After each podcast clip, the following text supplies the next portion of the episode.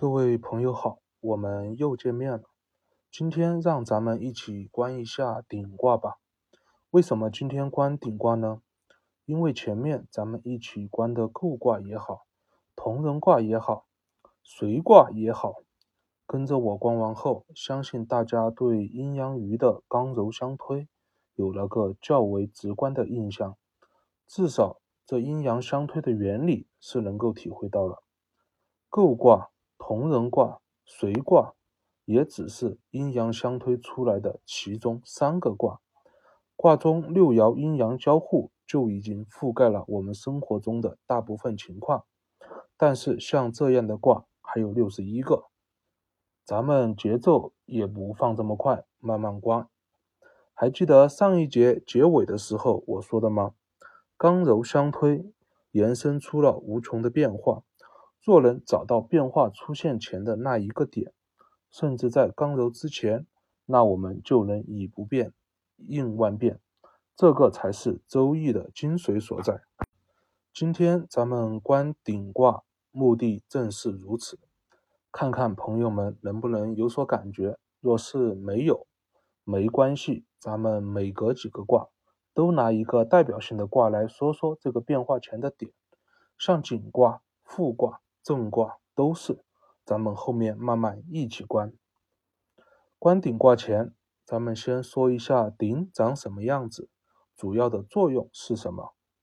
顶的造型千变万化，但是特点都差不多。一，首先都是都有角，一类是圆顶，圆顶有三只脚；第二类是方顶，方顶有四只脚；第二都有两个耳朵；第三。都配有一根旋，旋就是一根笔直的棍子，作用就是穿过顶的两个耳朵，将顶抬起来，移动到任何地方。为什么要先介绍顶的样子呢？因为一会儿六爻变化的故事就是这脚、耳朵、棍子之间的交互故事了。下面我们再了解一下顶的作用。顶的功能就一个，就是亨刃。你们没有听错，这个“亨”就是“元亨利贞四德”里面的“亨”字，亨饪就是现在我们的烹饪。大家把鼎想象成一个做菜的用青铜铸造的大锅就行，并不影响我后面讲鼎的用。用鼎做饭和咱们在家用锅炖菜没啥区别，同样是把肉类、菜类、调味品加进去。然后加上水炖熟就可以吃了。煮熟后，要么自己吃，要么就用来祭祀上天。好了，鼎的作用说完了，大家肯定会疑惑：说好的杠周变化前的那个点呢？说好了应对万物变化的那个不变呢？不着急，咱们接着说。不知道有多少朋友自己会烹饪做菜的？大家做一道菜前会做哪些准备呢？比如我们准备烧一条红烧鱼吃，这个想法有了，是否会开心？在心里面想做什么鱼呢？接着又开始思考，家里有六个人，鱼可能要买大点的，最小的宝贝才两岁，鱼可能要买刺少的鱼。老婆这两天胃疼，不能做辣的，老丈人喜欢吃红烧的。于是初步定好了，就做一条红烧鲢鱼吧，刺少不辣，红烧的鱼也够大。接着思考一下需要哪些配料，发现需要八角、生抽、老抽、姜、葱、蒜。又回顾一下家里面哪些配料有，哪些配料没有。当想清楚后，接着才是实际去买鲢鱼、买姜葱蒜，然后按照心里面的步骤开始烧。当最后。红烧鲢鱼的成品摆在面前了，烧鱼这件事情，从开始烧鱼的想法起，到鱼摆好上桌，才是这件事情的完成。咱们在烧鱼的时候，在锅里操作就是烹饪了吗？是，但也不全是。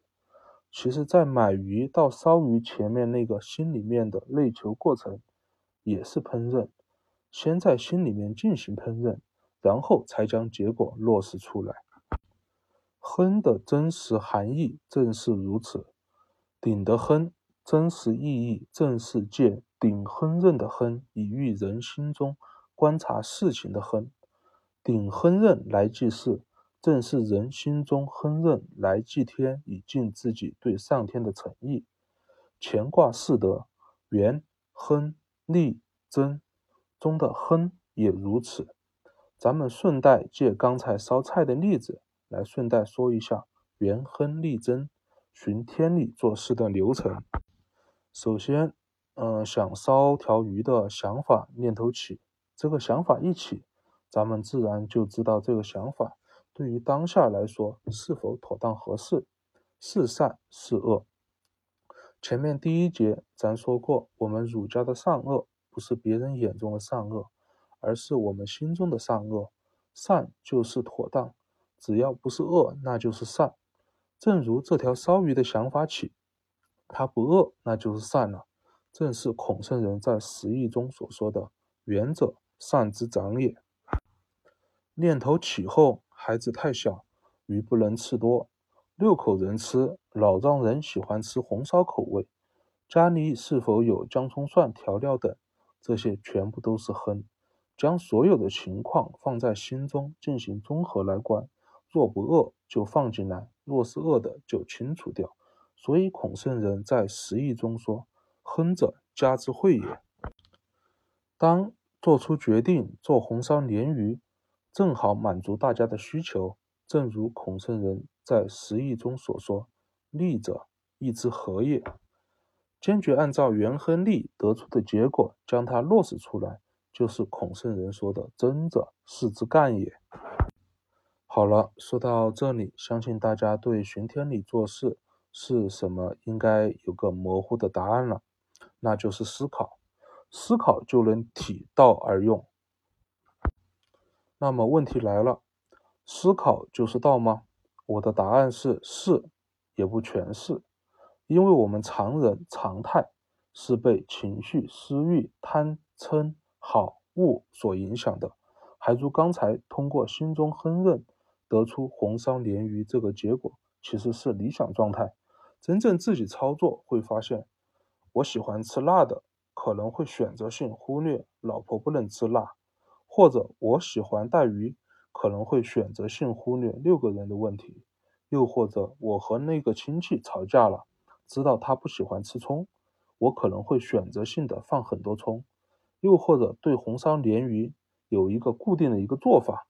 一定要怎么怎么做，而忽略了其他各种情况，结果自然可想而知。这些负面的人欲、私欲方面的东西，也会加入到内心的亨饪之中，从而让我们的亨饪不再纯粹。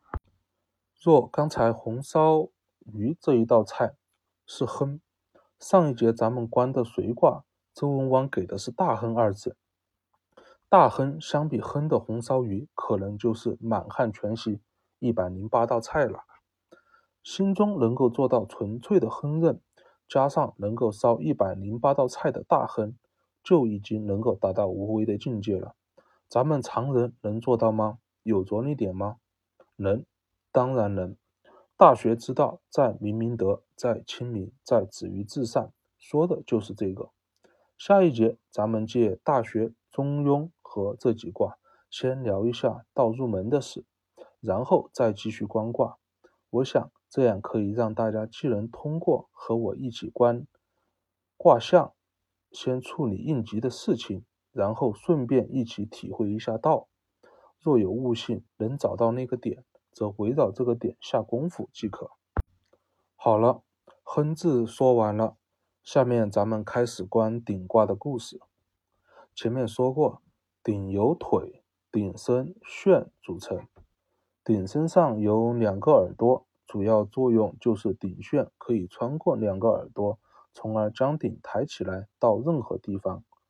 鼎卦中初六是鼎足，九二、九三、九四、六五都是鼎身，上九是鼎旋。鼎的作用是烹饪东西，若是里面有脏东西。则烹饪出来的事物自然不纯粹，夹杂着怪味。所以初六在最下面代表鼎的腿，把鼎的腿提起来，将鼎倒过来，从而将里面的脏东西全部倒出来。欲我们要用我们的内心烹饪观一件具体事物前，要先将里面的私欲、情绪等杂质尽量清除干净，避免影响烹饪。九二是鼎身，里面已经烹饪好了食物，已经可以给人享用了，但是需要旋来将九二抬起来，才能将食物送到需要的地方。这里周易用丑匹来比喻，丑匹啥意思？第一节的时候有提过，丑匹就是感情不好的夫妻，为何还急呢？是不是很晦涩吧？但是咱们把鼎和丑匹放在内景中，用神观一下就清楚了。这个不就是用棍子遇丑痞的一方，用鼎遇九二吗？一个说话刚直，要求对方要怎么做怎么做，做点小事处处标榜自己，嘴巴也碎。凭什么你说啥就是啥？看你做的有不合我意的，还数落你几句，这不好好的夫妻就变成了丑痞了。要是都不适应一下，那铁定离婚或出轨呀。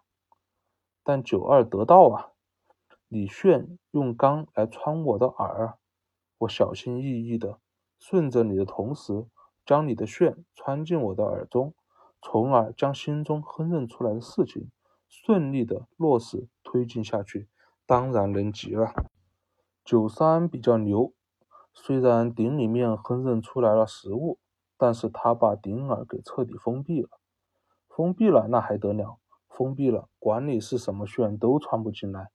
那没有炫，再好的事物也不能送到需要人的手中。这不正是欲心中对一件事情烹饪出了具体的实际计划，结果不去落实？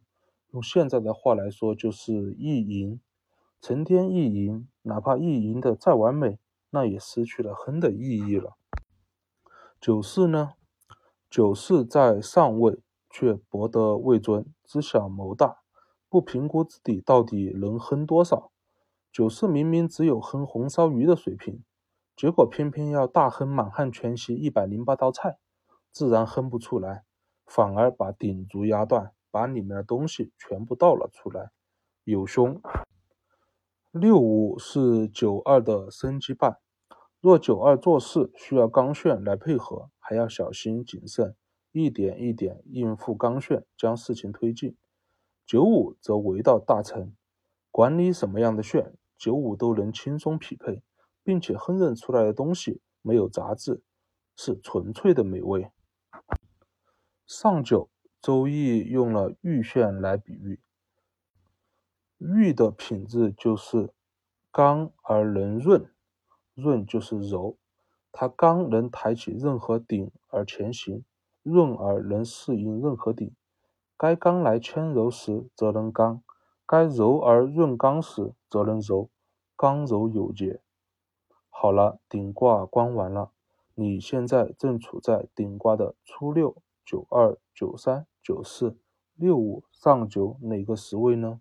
若有凶，改则能避凶。今天借顶卦着重说了一下“亨”这个字，又顺带借烧鱼这事比喻了乾卦中元亨利贞这顺天理做事的四德，大家应该有了一个模模糊糊的印象。其实道一直在我们心中。世间所谓的底层规律也一直在我们心中，让我们过得更好的智慧也在我们心中，从来没有离开过我们。只是这个信息爆炸的时代、浮躁的社会以及我们内心的情绪私欲，让我们在心中烹饪时候不再那么纯粹，从而做出了很多恶的事情。恶在不知不觉间越积越多，当爆发的时候，让我们失声大哭。却无可奈何，所以下一节我会借阳明心学、大学、中庸中为道功夫来和大家聊一聊，怎么让我们心中烹饪的时候能够更加的纯粹。如《道德经》所言：“为学日益，为道日损，损之又损，以至于无为。”这个为学功夫到底是什么？咱们下一期见。